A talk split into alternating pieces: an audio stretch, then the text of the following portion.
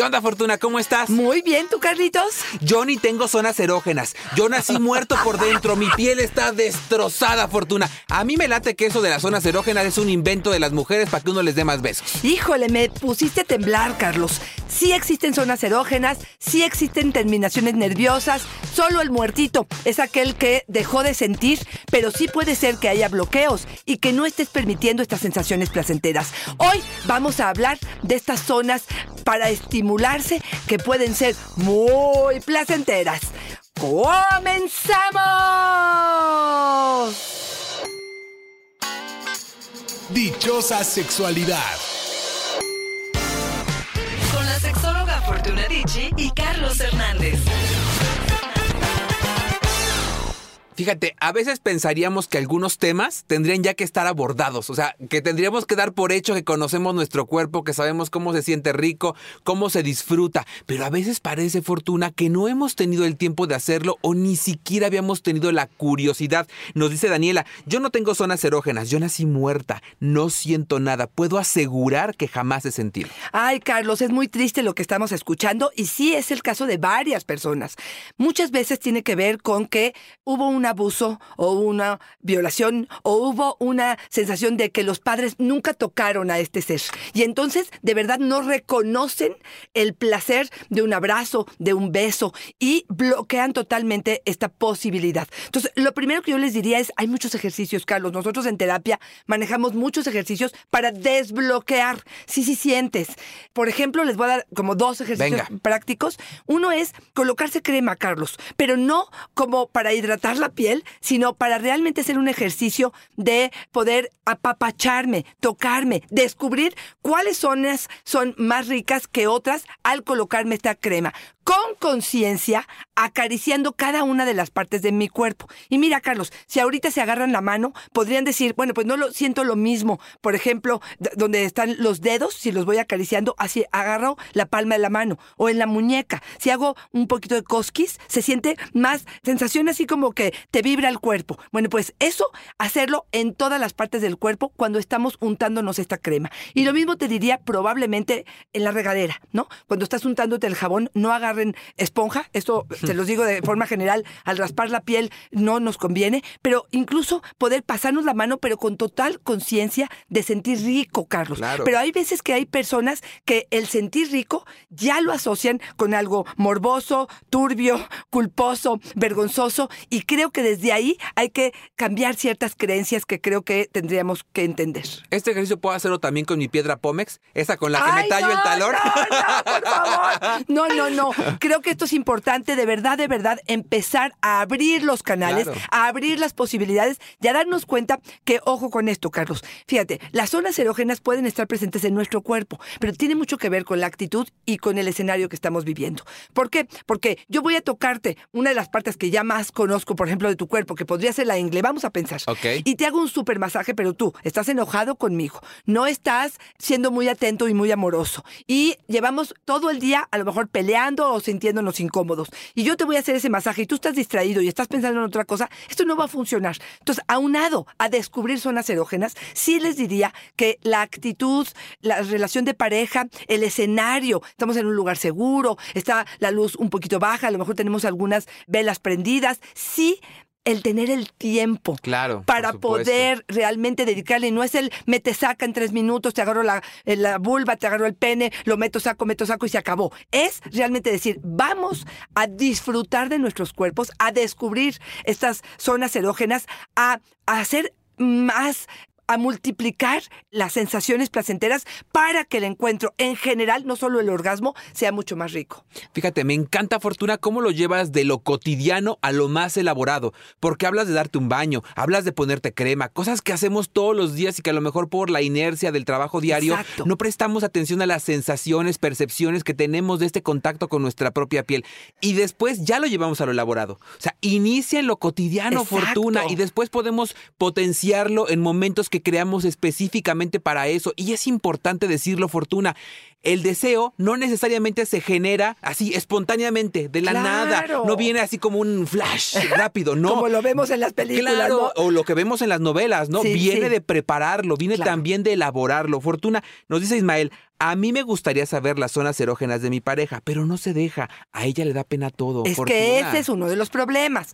A ver, empecemos probablemente por entender que los cuerpos perfectos, eh, ahora sí que en su lugar acomodados y jóvenes, no quiere decir que las personas que no estén así no van a tener zonas Claro. erógenas. Pero sí, a veces somos muy duros nosotros criticándonos con nuestro cuerpo o comentarios que la pareja ha hecho fuera del contexto sexual, donde me critica mi cuerpo, pero bien que quiere a la hora de la intimidad estar muy contentito. Eso es una doble mensaje que es bien complejo. Por otro lado, yo les diría, hay un ejercicio que también lo hemos hablado muchísimo y es apaga la luz por completo, Carlos, porque solo voy a sentir y vamos a explorar el cuerpo de la pareja con el famoso kit de la fortuna que hemos hablado en otro momento, ¿no? Este estuche puede tener una menta, un hielo, una brocha, un cepillo, una mascada, una pluma de ave, un helado, un- una Nutella, un perfume, una crema, la pistola de pelo, de cabello, vino, pelotitas, lo que tú quieras. Y la idea es tocar el cuerpo de la pareja de cabeza a pies. Ahora, él dice no se deja.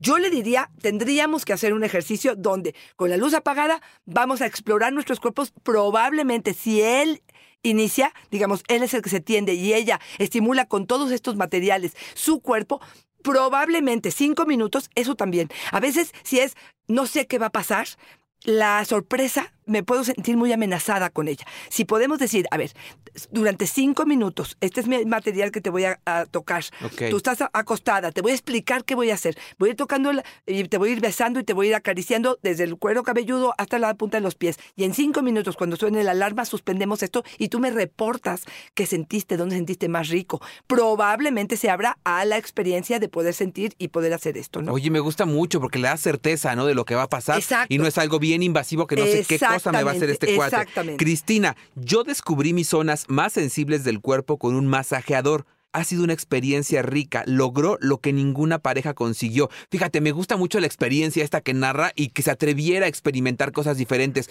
Lo que no me encanta es cuando dice lo que los otros no consiguieron. A veces ponemos la responsabilidad de nuestros placeres en las manos de otros, ¿no? Totalmente. Y aquí, pues sí tener la apertura, poder decirle, a ver, lo estás haciendo muy fuerte, lo estás haciendo muy suave o no siento nada. Claro.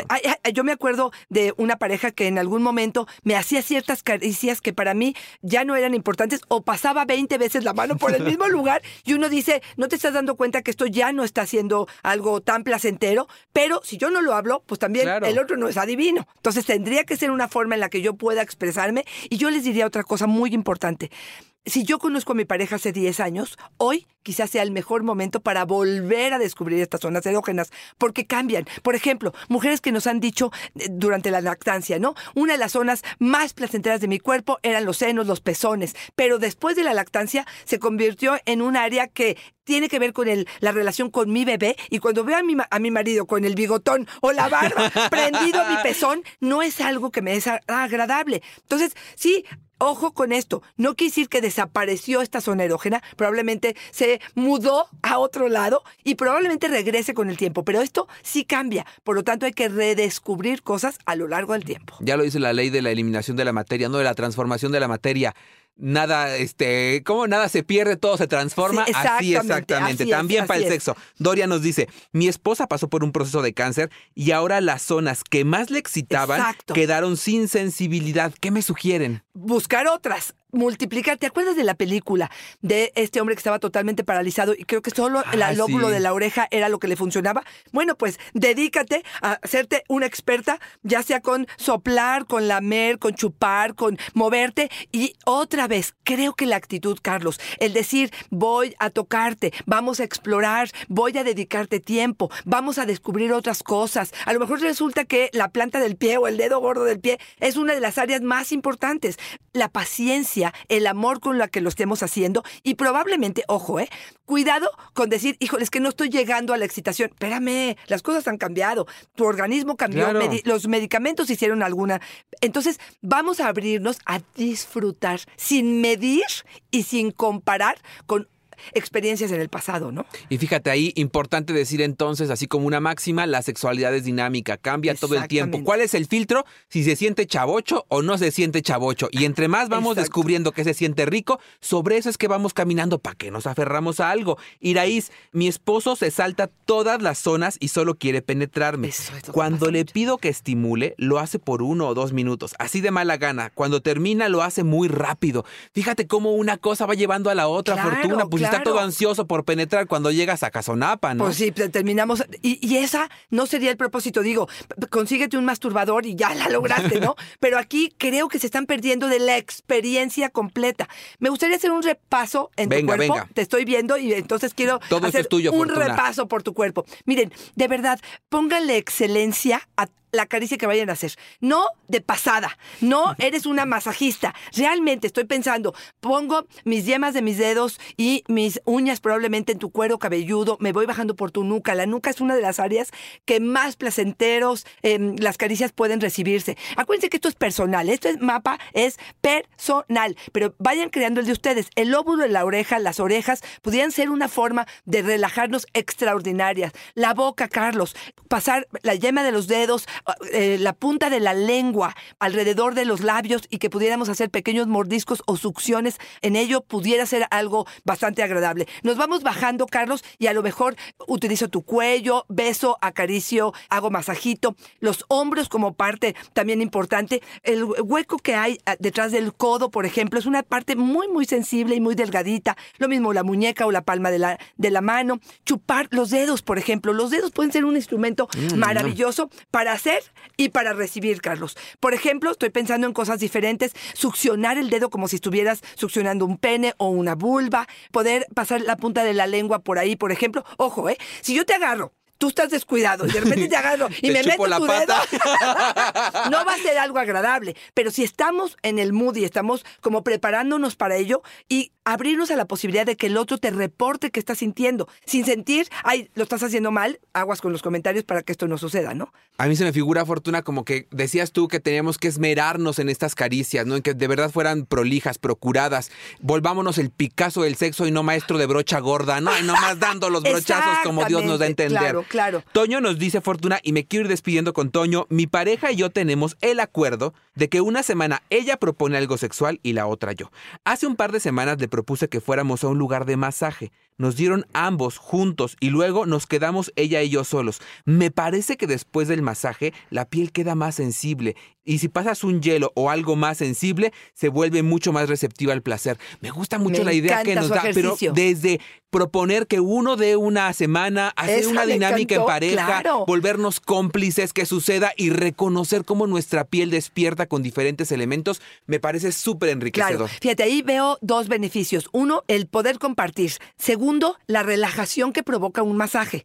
Como que estás más abierto a la experiencia. Y claro, te dejaron totalmente sensible, pasaron la mano por la mayor cantidad de terminaciones de tu cuerpo, por lo tanto, cualquier cosa que vayas a hacer va a ser mucho más disfrutable. Por ejemplo, ahí les diría, si hablamos de genitales, sí sabemos, por ejemplo, que si retiramos el vello, se queda más sensible ese día, ¿eh? Luego te puede picar, arder y todo lo que tú quieras. Pero ahí pudiera pasar tu, tu mano o tus dedos o tu punta de la lengua de una forma mucho más agradable y mucho más sensible te quedas unos días a partir de quitarte el vello. Lo mismo te diría en las piernas, en donde tú quieras, igual en el escroto, en el Escroto. perina, este, en donde tú quieras. Entonces, este, yo sí les diría, utilicen su imaginación. Yo iba bajando, pero ya casi, casi acabamos. Pero bueno, este, de verdad, utilizar las nalgas, por ejemplo, se nos olvida que pudiera ser algo maravilloso. Poder acariciarlas, soplarlas, abrirlas, cerrarlas, utilizar algún vibrador, algún juguete que pudiera, eh, eh, junto con tu boca y con tus manos y con tu creatividad, hacer diferentes sensaciones en estas áreas. Las piernas por atrás, por delante. Creo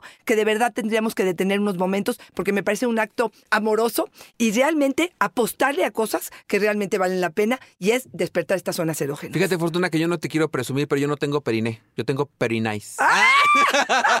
Está bien nice. Oye, Fortuna, si tuviéramos que quedarnos con algunas ideas de este episodio, ¿cuáles serían? Yo creo que actitud, realmente querer dedicarte a explorar el cuerpo de la pareja y ir descubriendo descubriendo nuevas zonas erógenas, reportar, verbalizar lo que sí te gusta y lo que no te gusta, darle tiempo de calidad a este tipo de caricias, porque acuérdense que si prolongamos y nos sensibilizamos en, esta, en estas zonas erógenas, el resultado incluso, o sea, el orgasmo va a ser mucho más satisfactorio y intenso que si no pasamos por este periodo. Empatía, no fortuna. Interésate mucho en, en tu pareja, interésate mucho en lo que te comunica, escucha abierta y efectiva para estar detectando qué sí le gusta, qué no le gusta, cómo le gusta, de dónde le gusta y detallarlo lo más posible, fortuna, para que entonces la caricia sea ahora sí que hecha la medida. Claro, preguntan mucho cómo soy un buen amante. Este tipo de ejercicios, este tipo de tiempos que realmente hagas en conciencia para dedicarle a la pareja, para descubrir más sensualidad, créeme que convierte a los hombres o mujeres en muy buenos amantes. Más tiempo igual a más orgasmo. Fortuna, ¡Ay, por favor, si queremos encontrar nuestras zonas erógenas, si tenemos un bloqueo, Fortuna, Exacto. muchos nos escriben diciendo de los bloqueos que de verdad no sienten nada. Exacto. ¿Qué podemos hacer, Fortuna? Mira, mucho trabajamos, por ejemplo, en qué estás esperando sentir, Claro. cuáles son las expectativas, si es comparado con el pasado o es ahorita, qué bloqueo tienes, a qué le tienes miedo. Sí podemos hacer mucho en terapia, de verdad lo podemos hacer. Arroba Fortuna Dichi es mi Twitter, Fortuna Dichi Sexóloga es mi Facebook y en Instagram estoy como Fortuna Dichi. Carlos, ¿a ti dónde te encontramos? Ahí me encuentran en Facebook como yo soy Carlos Hernández y en Instagram también como yo soy Carlos Hernández y en eh, YouTube me encuentran como Háblame Claro. Ay, Carlitos, como siempre un verdadero placer y a descubrir zonas erógenas. ¡Ay, Fortuna! Ay, cachito, bye bye.